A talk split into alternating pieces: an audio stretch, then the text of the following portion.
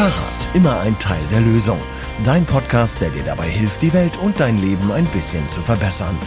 Du erfährst von Lösungen, die sowohl mit dem Fahrrad als auch dem E-Bike möglich sind. Starte deine Tour, lass dich inspirieren. Wie immer mit Mailin, der Expertin für Radabenteuer, und Thorsten, dem Experten der Fahrradbranche. Ja, die Eurobike, die ging ja für uns beide relativ früh los. Wir waren ja schon am Dienstag da, Mailin. Was gab es denn Dienstag Besonderes? Am Dienstagabend gab es das Networking-Dinner. Ja, Networking-Dinger, nur ähm, sehr ausgewählte, geladene Gäste, also schon ziemlich speziell ähm, die ganze Geschichte. Das ist so ein Zusammenkommen vor der Eurobike, um einfach mal ein bisschen einzustimmen auf den internationalen Charakter, auf ähm, die Bedeutung der Eurobike. Das gab es schon immer und in äh, Friedrichshafen, da wo der alte Messestandort war, wir sind ja gewechselt vom alten in Friedrichshafen ähm, zum neuen in Frankfurt. Da kommen wir bestimmt gleich noch zu, dass wir mal so ein bisschen die Impression von Frankfurt erzählen können. Aber ähm, das Networking-Dinger fängt ja immer an mit so Fingerfood und alle kommen zusammen und trinken äh, einen Sekt und ein Bierchen. Aber diesmal gab es dann auch noch eine, ich, ja, wie soll ich das nennen? Podiumsdiskussion, Presse, äh, ich weiß es nicht genau. Wir sind in so einen Raum reingebeten worden, da habe ich gedacht, hm, das ähm, scheint nicht gut zu werden irgendwie. Das war eine ganz komische Bestuhlung so in Reihen und man musste sich das irgendwie, da waren noch Tische und dann hinsetzen. Aber dann äh, war das sehr, sehr positiv. Wie fandst du das? Ja, das Networking-Dinner fand ich auch ziemlich spannend, ehrlich gesagt. Also wir hatten ja vorne auf der Bühne vier Mobilitätsexperten und Expertinnen ähm, zwei Herren und zwei Damen. Du müsstest mir eventuell nochmal helfen bei den Namen. Also ich weiß, die erste kam aus New York, das, die hieß mit Vornamen Janette. Ja, Janette Sadiq Khan, die ist da in der Regierung für den Verkehr in New York zuständig. Und sie fand ich auch tatsächlich total inspirierend. Also sie hat sehr viele Sachen gesagt, wo ich dachte, okay, das ist genau die Meinung, die ich auch vertrete ähm, dass wir eben den Automobilverkehr reduzieren müssen. Da waren aber auch noch drei andere Experten. Das war der ja, Gründer von Bullet. Ja, oder beziehungsweise von Harry Lersus Rary. Das ist, sind die, die das Bullet, das Lastenrad aus Dänemark bauen. Ah, okay. Mhm. Genau, der Hans war da. Also der ist der Co-Founder von äh, Harry versus Larry und die bauen eben dieses äh, weltberühmte Lastenrad. Da war natürlich klar, auf welcher, also welche genau. Einstellung er zum Radfahren hat, war ganz klar. Aber die nächste, nächste Dame, die war dann schon ein bisschen ja, spannender in der Meinung, wie sie zum Fahrrad dazu steht. Annette von Rollbeck. Sie hat halt so ein bisschen diese, diese ja, Sparte der Auto, des autonomen Fahrens äh, bedient. Und da habe ich auch am Anfang so ein bisschen gedacht, hm, ZF Mobility, das ist, ähm, da müsste ich mal genau reingucken, was die machen, aber ich meine, die machen ganz viel Getriebe, äh, Antriebstechnik für Autos, ähm, also die kommt eher so aus der Automobiltechnik, dass die natürlich nicht unbedingt das Fahrrad, sondern äh, tatsächlich irgendeine Art von Kraftfahrzeugen äh, oder Bussen oder autonomen Fahrzeugen sieht, das ist zumindest beruflich verständlich. Ja, aber da wurde ja auch schnell klar, dass sie, dass, dass der Mix für sie auch wichtig ist und Busse viel, viel wichtiger findet oder diese autonomen Busse viel wichtiger findet als das ähm, ja, als den äh, Individualverkehr quasi. Ja, gerundet wurde das Ganze von Dr. Ingo Kutsch, der Gemeinden, Städte, Regierungen äh, berät bei Mobilität. Ich glaube, klar war, dass der MIV einfach ähm, nicht die wirklich gute Lösung ist und das Fahrradfahren auf jeden Fall eine gute Lösung ist. Verschiedene Verkehrsträger und das Vernetzen von Verkehrsträgern ähm, absolut sinnvoll ist. Aber ich glaube, was mich am meisten beeindruckt hat, was heißt beeindruckt? Also das hat die Stimmung anders gemacht, dass alles auf Englisch war, das ist, hatte so einen internationaleren Flair. Also ich kann mich an die anderen äh, Networking-Dinner erinnern. Da waren auch sehr ähm, imposante Persönlichkeiten wie Cem Özdemir zum Beispiel und sowas. Aber hier war es jetzt ähm, englischsprachig und es hat irgendwie das, der Flair, das, das war ein bisschen anders durch die auch sehr gute Moderatorin übrigens. Ja, fand ich auch, sie hat das sehr gut gemacht. Ich hatte äh, am Anfang, als ich dann gemerkt habe, das ganze Panel ist auf Englisch, habe ich erst gedacht, hm, mein letztes Englisch äh, ist schon ein bisschen her, bei dir wahrscheinlich auch. Viel, viel länger. ähm, aber ich muss sagen, ich habe erstaunlich, also ich habe es erstaunlich gut ähm, verstanden, was da geredet wurde und war auch ganz gefesselt. Ja, weil vielleicht auch die Fachgriffe ähm, uns immer geläufig sind und die Idee, die dahinter steckt, ist ja auch geläufig. Dann ja. ist es auch etwas einfacher, dem englischen Vortrag zu folgen. Ja gut, aber das war jetzt nur der erste Abend. Ich habe äh, Bernhard Lange an dem Abend noch gesprochen und der war auch ganz, also ähm, Bernhard Lange muss ich, äh, ja, hier in diesem Podcast stelle ich euch den gerne nochmal vor. Vorstand im ZIV, Fahrradindustrieverband und der Generalimporteur äh, von Shimano in Stuttgart, also Paul Lange.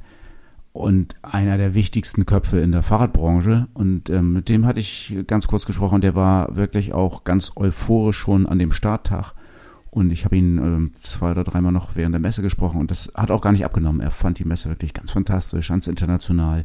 Hat super, super Geschäfte gemacht, glaube ich.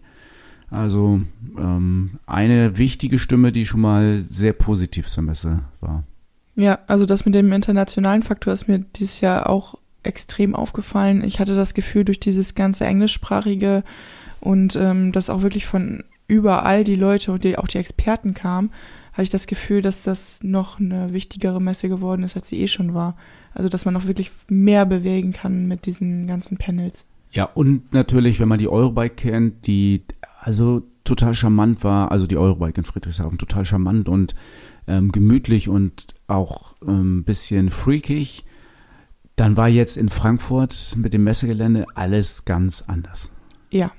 Riesengroß, riesengroße Messehallen, immer doppelstöckig dazwischen sehr, sehr weite Wege, die tatsächlich überhaupt nicht besetzt, also war gar nichts los auf den Wegen dazwischen. Also die Hallen waren schon alle voll besetzt, gar keine Frage, aber zwischen den Hallen die Wege waren auch sehr lang. Ja, also das kann man finden, wie man möchte. Ich persönlich fand es manchmal ein bisschen zu lang. Andere haben die Zeit genutzt, um auf den Rollbändern zu stehen und ihre E-Mails zu checken. Ja, also ich bin da auch noch nicht so ganz äh, sicher, wie ich das finde. Also ein Problem war das natürlich, dass ähm, zwischen den Hallen nicht klimatisiert war und es war äh, super drückend heiß in Frankfurt die Tage. Ähm, dann ist man raus aus den Hallen, die meiner Meinung nach zu kalt klimatisiert waren, äh, raus auf die Rollbänder, wo es brütend heiß war, wieder rein in die Hallen.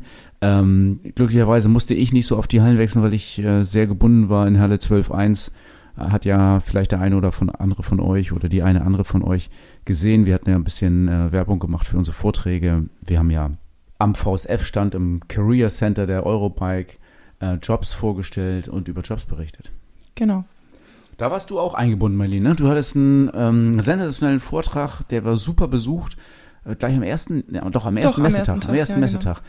Was, äh, was hast du da denn erzählt? Ja, ich habe so ein paar Social Media und Marketing Skills für den Fachhandel vorgestellt und ich war erstaunt, dass so viele Menschen mir zuhören wollten.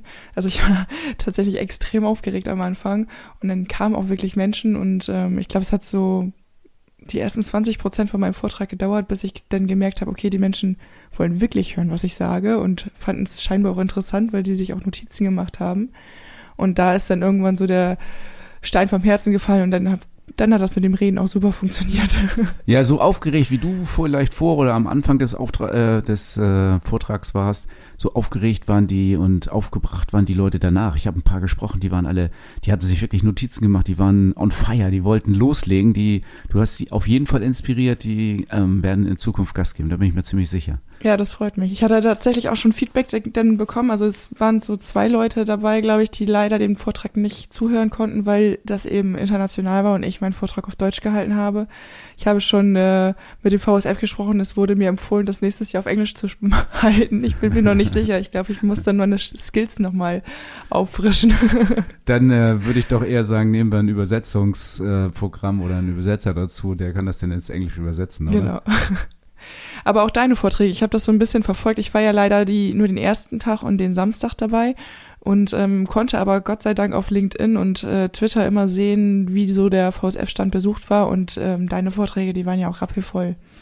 Ja, war so und ähm, es gab ja verschiedene. Wir haben ja viel zu der VSF Allride Werkstatt erzählt. Das war natürlich für die Fachhändler wichtig, die ihre Werkstatt einfach optimieren wollen, um es wirklich hinzukriegen, dass die Kunden auch Radfahren können, weil im Augenblick bremst es das ja aus, dass viele von euch kennen das vielleicht, ähm, wenn ihr eure Fahrt zur Reparatur bringen wollt, dass ihr drei, vier, sechs, acht Wochen im Sommer warten müsst. Das war ja auch für, für mich vor ähm, drei, vier Jahren, als ich so ein Gespräch in Hamburg mitbekommen habe, dass die Kunden gesagt haben, ja, ich ähm, kann diesen Sommer eh nicht Radfahren, ich muss mit der Bahn fahren, weil ähm, ich habe erst in äh, zwei Monaten einen Termin für eine Reparatur von meinem Fahrrad.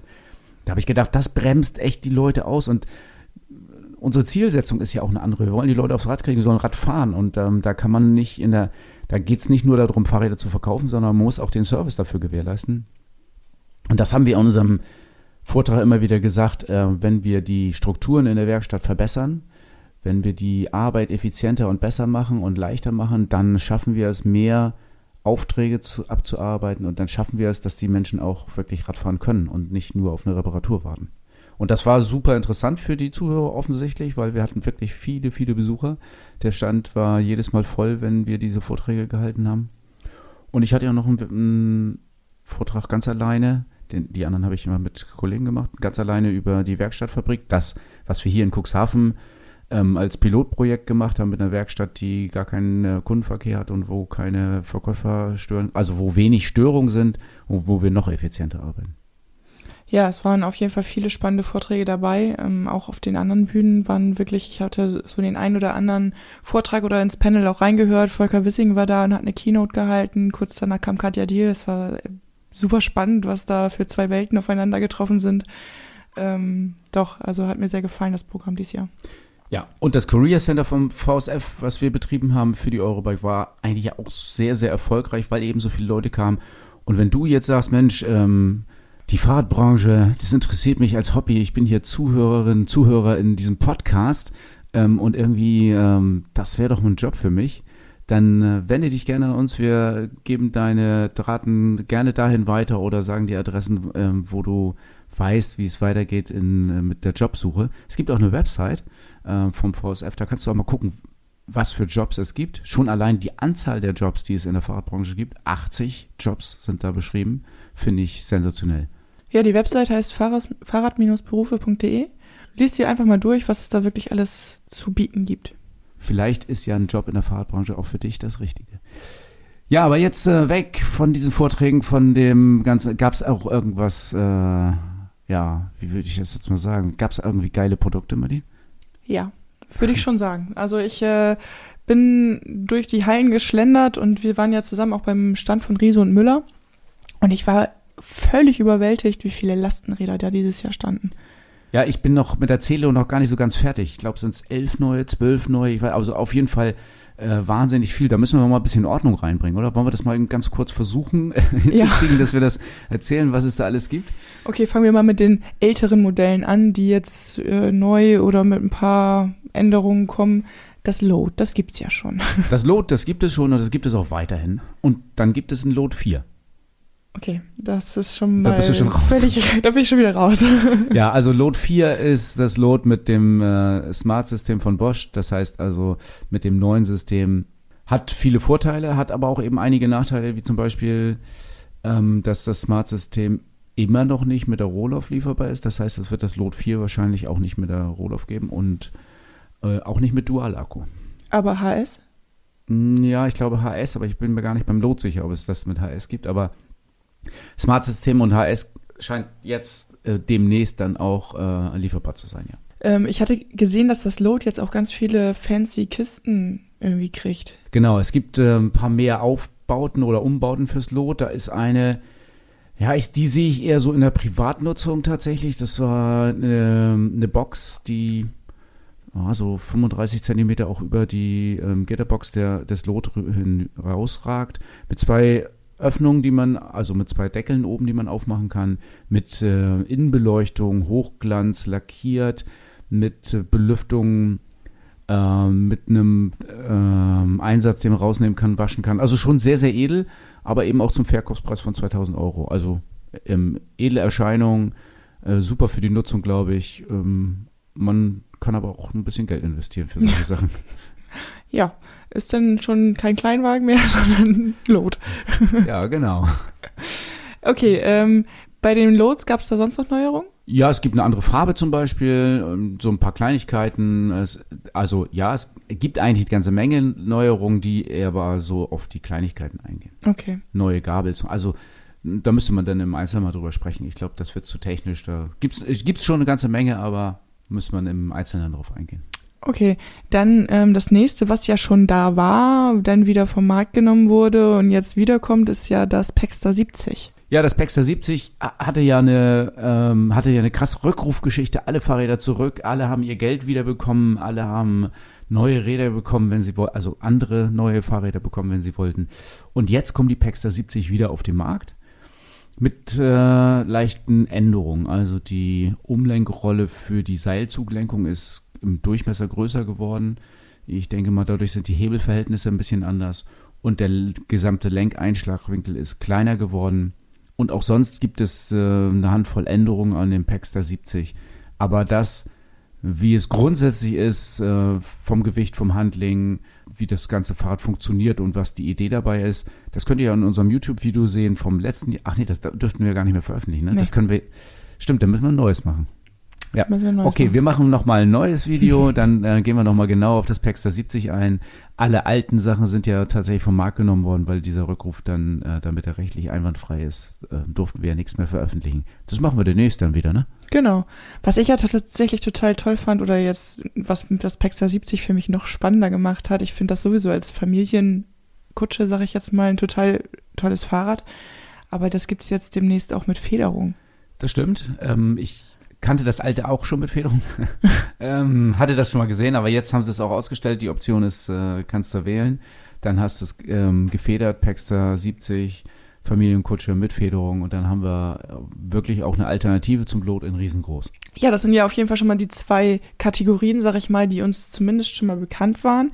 Jetzt gibt's aber ja noch mal ganz neue Kategorien bei Riese und Müller. Ich glaube, die Linie heißt Transporter, ne? Ja, ganz neu schon, aber eigentlich ist es das alte Paxter modifiziert und umbenannt in Transporter. Und es gibt Transporter und Transporter 2. Mhm. und wo ist der Unterschied? ja, das ist wieder Smart-System und nicht Smart-System. Aber wir fangen erstmal, ähm, erstmal werden nur Transporter ausgeliefert und ähm, das wird dann später mal den Transporter 2 geben. Ähm, aber das steht noch in weiter Ferne eigentlich. Also wir können uns auf Transporter trans äh, tra äh, konzentrieren. Transporter gibt es in Transporter 65 und Transporter 85. Und ich habe als ich habe das Fahrrad ja vor mir gesehen. Ähm, ich habe nur nicht so richtig den Unterschied gesehen zwischen Paxter und Transporter. Ja, ist auch gar nicht so ein großer, aber für das Transporter gibt es natürlich jetzt sehr, sehr viel Zubehör. Es gibt so eine Cargo-Box, die auch sehr, sehr gut dafür geeignet ist, Essen auszutransportieren, also wirklich so für, für Business, für die Business Cases, die ja komplett auch isoliert ist. Da kann ich gut Pizza und Nudeln reinladen, das bleibt warm oder ähm, kann damit auch äh, kalte Getränke ausfahren. Kann ich mir auf jeden Fall gut vorstellen. Es gibt eine Box, die sehr einfach konstruiert ist, die an der Seite aufgeht. Da habe ich dann wieder eine Tür. Also ich habe eine Tür zum Ein- und Aussteigen für Kinder oder für Hunde. Das war ja sehr, sehr stark gefordert. Es gibt also sehr viel Zubehör fürs Transporter, so dass man das für alles Mögliche nutzen kann. Also demnächst haben wir quasi noch mehr Auswahl auch für, ja, die, also für Unternehmen, Handwerker, Lieferdienste. Ja, für die auf jeden Fall und aber auch für privat, weil auch ähm, privat sich der Nutzen und die Möglichkeiten nochmal deutlich erhöhen. Okay, das heißt, wir haben jetzt die Lastenräder bei Riese und Müller abgearbeitet oder habe ich da eins vergessen? Nee, nee, nee, jetzt nee. Äh, das, das, das, das war's dann auch. Das ist auch reichlich, würde ich sagen. Okay, ich habe da aber noch ein anderes Fahrrad gesehen. Äh, das war das Multitinker. Ähm, das kommt jetzt ja auch neu auf den Markt. Ich bin es auch gefahren. Ja, ist ein Fahrrad. Du bist nicht so richtig begeistert. Nee, also das, also ich kenne ja das Multicharger, das ist, sehe ich noch den Sinn drinne und ähm, auch wahrscheinlich sogar fährt sich das auch sehr gut. Aber ich bin das Multitinker gefahren mit Passagier hinten drauf und ich fand es ein bisschen wackelig. Also vielleicht ist es auch einfach, weil ich es nicht gewohnt bin. Also zum einen wahrscheinlich, weil du es nicht gewohnt bist und zum anderen wahrscheinlich, weil dein Passagier viel zu schwer war. Äh, wenn man zwei kleine Kinder drauf macht, dann ist es, glaube ich, viel einfacher äh, und leichter. Und dann äh, hast du nicht so viel Gewicht hinten und schon ist das äh, sehr viel fahrstabiler, weil das Fahrrad auch schon an sich sehr fahrstabil ist. Und vor allen Dingen viel kleiner und leichter als alles, was es sonst auf dem Markt gab, die äh, solche Lasten tragen konnten. Ich glaube, das ähm, ist schon ein Fahrrad, was eine sehr große Berechtigung hat. Und ich weiß, dass andere Märkte das extrem nachfragen und das total begehrt ist äh, zum Beispiel in der Schweiz. Liegt vielleicht aber auch daran, wo du es unterstellen willst, ob du es in den Keller schieben willst und so. Das kannst du mit dem Rad alles machen, das kannst du mit großen Lastenrädern eben nicht machen und du hast hier die Möglichkeit auch ganz viel variabel mit Kindersitz, mit äh, Kinderhalterung und, und, und zu arbeiten. Also ich sehe ich einen Sinn drin. In Cuxhaven, wo wir viel Platz haben, vielleicht ist es auch tatsächlich ein bisschen weniger. Wir werden das mal beobachten. Auf jeden Fall werden wir es anbieten. Du kannst es, sobald es das gibt, bei uns auch Probe fahren. Ja, ansonsten ist bei Riese und Müller eigentlich die hauptsächlichen Änderungen betreffen, ähm, glaube ich, die Smart-Systeme, ne? Also Ja. wenn ich das jetzt richtig Und da verstanden waren wir habe. noch in dem Geheimraum, da dürfen wir aber noch nicht von berichten. Ne? Ja, aber ich glaube, ab wann darf ich das? Ab Februar, ne? Äh, ich glaube, ab dann, nee, ab Oktober glaube ich schon. Aber ihr werdet das als Erste erfahren, das ist mal sicher. Also wenn ihr hier dran bleibt am Podcast, dann werdet ihr als erstes erfahren, was wir in dem Riesenmüller Geheimraum äh, gesehen haben, worüber wir noch heute noch nicht berichten dürfen. Ja, dann sind wir ja auch noch mal ein bisschen durch die Hallen gelaufen. Ich hatte nicht viel Zeit, du hattest nicht viel Zeit, aber ein bisschen was haben wir gesehen. Ich habe den Evok-Rucksack gesehen, der eine Helmfunktion hatte, also ähnlich wie der Höfting. Da geht der ähm, Helm dann nur aus dem Rucksack auf. Fand ich auch interessant, gerade so vielleicht für Tourenbiker, Mountainbiker. Ganz, ganz witzige Geschichte. Hast, was hast du gesehen? Ja, ich habe eine Fahrradgarage gesehen mit Rasen drauf. ja, auch gut, das stimmt. Ähm, ich, ja, ich bin so ein bisschen durch die Cargo Bike Area geschlendert. Da fand ich schon das ein oder andere ganz niedlich. Also ich habe Cargo Bikes gesehen, die waren riesig und so Miniatur. Also es war schon ganz vieles Verrücktes dabei. Ich war eher so tatsächlich auf der Eurobike bei den Dienstleistern. Also ich habe mir de- den Stand von der Dashbike angeguckt. Da haben wir auch ein spannendes Interview mit der Co-Gründerin geführt. Das kommt demnächst auch noch. Da könnt ihr euch drauf freuen und habe mir da dann eher so die Dienstleistungen rund um Radinfrastruktur angeguckt. Ich war bei Stevens auf dem Stand und die hatten E-Stradas, die finde ich sehr, sehr schön. Also die hatten da eine E-Strada ausgestellt mit Pinion und äh, Malemotor. Also du kannst es gar nicht sehen, dass es ein Elektrorad ist und es ist auch wirklich sehr, sehr leicht mit ähm, Piniengetriebe und eben dem Heckmotor und äh, ein zweites E-Strada mit Heckmotor und ähm, Kettenschaltung, noch leichter. Das fand ich schon mal auch beeindruckende Neuerung, also ähm, auf dem Stevens-Stand. Die Rennradlinie mit dem Akales und dem Xenit finde ich sehr, sehr gelungen. Da hat Stevens eigentlich schöne Räder. Aber es ist jetzt ja nicht super neu, aber ähm, da war sie nochmal live und in Farbe zu sehen und ich habe gesehen, dass ganz viele Kunden da auch stehen geblieben sind. Also ich habe mir das äh, Prestige angeguckt, das fand ich auch, fand ich auch sehr hübsch von der Farbe her. Ich finde es halt all- allgemein schön, dass Stevens noch ähm, in den Farben, Farben variabel ist. dass die da tatsächlich jedes Jahr nochmal was Neues rausbringen. Ja, neu oder beziehungsweise überhaupt gar nicht neu, sondern äh, richtig oldschool ist ja, ähm, wir haben ja 40 Jahre Ortlieb gefeiert. Hast du das mitgekriegt, Marlene? Ja. ich habe gefeiert. Ja, du hast gefeiert, das stimmt. Es, es gibt Videos, habe ich mir sagen lassen. Ähm, nee, aber wir waren auch tatsächlich vom VSF da und haben an den Gründer äh, von Ortlieb ähm, eine eine uralte Tasche überreicht, ähm, die er noch in seiner ähm, Garage irgendwie zusammengefrickelt hat. Das ist jetzt ein bisschen despektierlich, aber also wirklich eine der ältesten Taschen, ähm, die wir auftreiben konnten. Wir hatten im unserem Händlerkollegenkreis eine Umfrage gemacht und dann schweren Herzen, Herzens hat irgendjemand eine, wie ich jetzt von dem äh, Gründer von Orlib gehört habe, er schätzt sie auf 37 oder 38 Jahre alt, ähm, Tasche rausgerückt und die haben wir gerahmt und äh, Ortlieb zum 40-jährigen äh, Jubiläum übergeben. Der hat sich riesig gefreut. Und das Witzige ist ja, die Taschenlinie, die jetzt rausgekommen ist, die Jubiläumstaschenlinie, die sieht wirklich fast genauso aus wie die Tasche, die wir ihm geschenkt haben. Also so grau mit, äh, mit rot. Nur, dass die alte Tasche technisch ein bisschen anders war, aber sehr, sehr ähnlich in der Optik. Ja, die haben sich also sehr gefreut und haben auch ein paar Bier ausgegeben. Du bist ein bisschen länger geblieben am Stand. Wie war die Party? Gut. Nebenan auch. Ja, ihr seid dann weitergezogen und äh, erst spät im Hotel angekommen. Hat man mir auch gesagt. Okay, was gab's noch? Ach so, Eurobike Party. Ähm, da war ich dann nur. Da habe ich auch gehört, dass ihr gut gefeiert habt. Ja, auch das war eine tolle Party. Also Eurobike Party ist dann immer die offizielle Party und zwar mit äh, Bühne und Live-Musik. Und als wir da ankamen, war der ähm, der Gitarrist gerade in einem, ich glaube, 10 Minuten Solo unterwegs und das fand ich äh, sensationell. Es war dem Publikum auch sehr angemessen. Alle sind mitgegangen und äh, das war eine gute Party. Endete dann irgendwann äh, am Mainufer äh, mit, äh, mit Bier und Schnaps. Ja, so wie sich das gehört. Okay, es gab ja dann, also ich habe das Gefühl, auf Eurobike wird abends immer Party gemacht, ne? Also wenn du jetzt auch so bei den Ständen vorbeiguckst, dann, dann weißt du, siehst du so Punkt 18 Uhr, wie dann die ganzen Leute von dem Stand zu den Nachbarstand gehen und sich da dann das Bier abholen.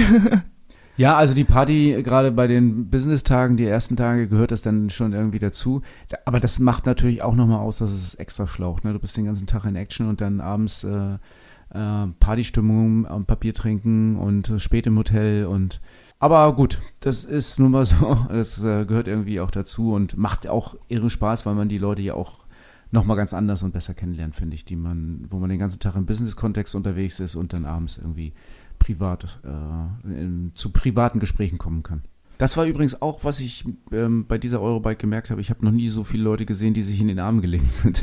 äh, ich hatte das Gefühl, das war wirklich nach Jahren der Abstinenz, äh, Corona und äh, Wechsel, Eurobike und ähm, Standortwechsel und Terminwechsel und sowas. War das jetzt wieder wirklich mal eine Eurobike, die Business gemacht hat, wo man die alten Leute wieder getroffen hat, äh, mit denen man sonst nur telefoniert oder die man ganz selten sieht. Und so kann ich ein absolut positives Fazit ziehen und sage, das war fürs Business extrem gut, auch wenn da jetzt keine großen Aufträge geschrieben worden sind. Ähm, aber es war einfach Networking pur und äh, Party und auch tolle Produkte und vor allen Dingen international äh, eine Messe, die sehr viel Aufmerksamkeit erregt hat.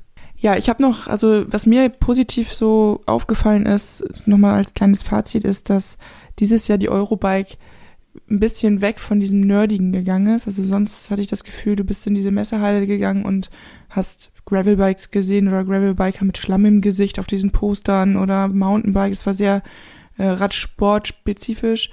Und dieses Jahr hatte ich das Gefühl, ging sehr viel in Richtung Mobilität und äh, Nachhaltigkeit, Radverkehr. Und das hat mir sehr gefallen.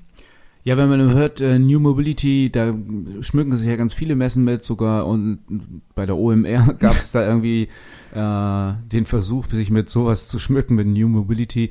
Ähm, die Eurobike ist die Messe für genau das Thema und das habe ich auch gemerkt. Also das ist eben anders. Fahrrad ist hier wirklich als Teil der Lösung akzeptiert und wird immer gedacht und das ist die Zukunft der Mobilität, was man auf der Eurobike sieht und da kenne ich überhaupt gar keine andere Veranstaltung, wo die Zukunft der Mobilität so in den Fokus genommen wird wie bei der Eurobike. Ja, das war nochmal richtig gut. Wenn du jetzt sagst, Mensch, ähm, Eurobike nächstes Jahr, das hört sich doch spannend an, da will ich mal hin. Es gibt immer äh, mindestens zwei Endverbrauchertage. Zieh dir eine Karte, geh da mal hin, ähm, erleb mal die Stände, lass dich ein bisschen einweisen in die Neuerungen. Also alle sind gerne bereit, äh, viel zu erzählen über ihre Produkte und über die Idee dahinter. Ähm, Besuch der Eurobike lohnt sich auf jeden Fall. Ähm, seh zu, dass du das nächstes Jahr vielleicht irgendwie mal in deinen Terminkalender einplanst. Ja, das war unser, unser Podcast-Spezial. Ähm, sind wir extra nochmal speziell rausgekommen. Ich kann mich erinnern, letzten Sommer hatten wir mal ein, zwei Folgen ausgesetzt, weil uns im Sommerloch die Themen ausgegangen sind. Diesmal ist das irgendwie anders, oder? Diesmal ist es komplett andersrum. Also wir haben nämlich so viele Themen für euch, dass wir jetzt am Mittwoch, am kommenden Mittwoch, noch eine Spezialfolge für euch. Noch eine Spezial? Noch eine Spezialfolge. Was geht's denn dabei?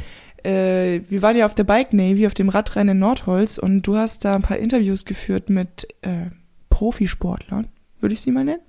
Und ähm, wir haben da noch so ein kleines Resümee und das Interview und ähm, ja, das wollen wir euch natürlich nicht vorenthalten. Ja, wir erzählen ein bisschen darüber, wie das Rennen war, worum wir hingefallen sind äh, und André Greipel erzählt ein bisschen, wie er zum Radsport gekommen ist und Björn Schröder auch.